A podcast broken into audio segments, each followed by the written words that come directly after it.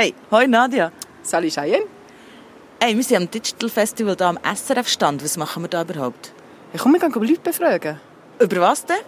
Ja, Podcast und Smart Speaker. Okay, let's go. Jawohl. Digital Festival Podcast. Du hast gesagt, du hast auch so, so einen Smart Speaker. Was hast du denn für einen? Ich habe die Alexa die Hände. Und bist du zufrieden mit ihr? Grundsätzlich schon. Ich bin eigentlich sehr zufrieden, aber die Familie hat nicht so Freude an der Alexa. Warum denn nicht? Sie haben natürlich immer das Gefühl, dass sie abgelost werden und äh, sie finden es total lächerlich, wenn ich mit der Alexa rede, weil ich ja muss Hochdeutsch mit ihr reden und sie sagen dann immer, du redest wie mit einem Hund. Und das ist negativ? Ja, sie finden einfach, dass ja, ich mache mich da ein bisschen lächerlich.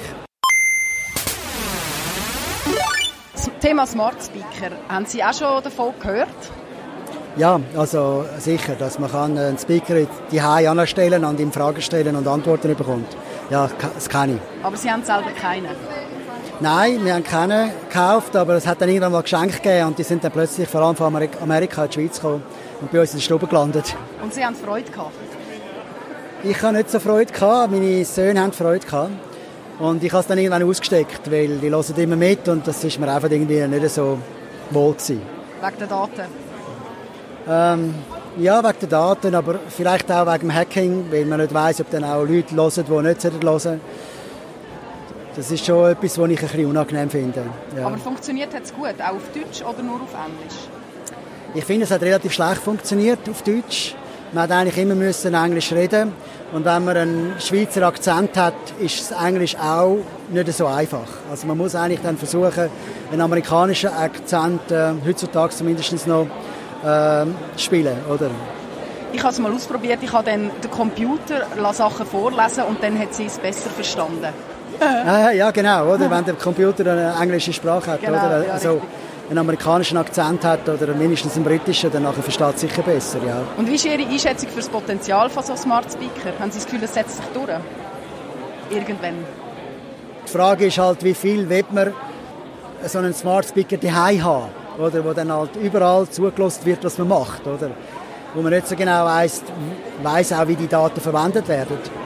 Also in den USA ist es ja so, wenn man ein Einfamilienhäuschen kauft, oftmals heutzutage sind die Installationen schon fix fertig verbaut, so dass man nur noch sagen kann, Storen rauf, Storen runter, Licht an, das habe ich nicht mehr im Kühlschrank, tu es bitte auf die Einkaufsliste. Dass wir Schweizer so etwas auch mal machen, das können Sie sich nicht vorstellen. also ich merke bei all diesen Sachen, die man die macht, äh, ist das Umstellen von etwas, das man kennt, seitdem man ein Kind ist, unglaublich schwierig. Mit Technik, ich bin selber Programmierer auch und habe wirklich Freude, immer das Neueste auszuprobieren. Aber ich habe mir jetzt auch schon die überlegt, also das Einzige, was ich jetzt die wette haben, ist, dass meine Heizung abstellt, wenn wir nicht die sind und vielleicht eine halbe Stunde vorher anstellt, bevor ich wieder die bin. Das ist jetzt etwas, was ich gerne hätte, aber das wieder zu finden, ist extrem schwierig.